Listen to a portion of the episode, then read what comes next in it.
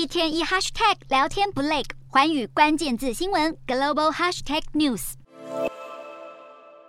币圈屋漏偏逢连夜雨，不止深陷景气寒冬，全球最大加密货币交易平台币安原本有意迎娶竞争对手 FTX，又悔婚，让近期相对平稳的加密币一哥比特币一度失守一万六千美元大关，创下两年多以来新低。加密币二哥以太币也跟着崩跌。加密货币交易平台 FTX 总部设在巴哈马，创办人班克曼弗里特被誉为是加密币金童，却跌落神坛。九号表示，由于连日的挤兑风暴，让 FTX 出现高达八十亿美元的资金缺口，面临破产，求助币安创办人赵长鹏。币安更承诺要收购 FTX，出手相救。没想到币安却隔了一天就宣布反悔，理由是尽职调查之后发现用户资金问题大到救不了。涉及客户资金遭到不当处理，决定不买了，放弃并购，冲击市场信心，更引发币圈买压。此外，也传出美国证券监管机构正在调查 FTX 在流动性紧缩之际是否遵守与客户资产隔离和与客户交易相关的证券法规。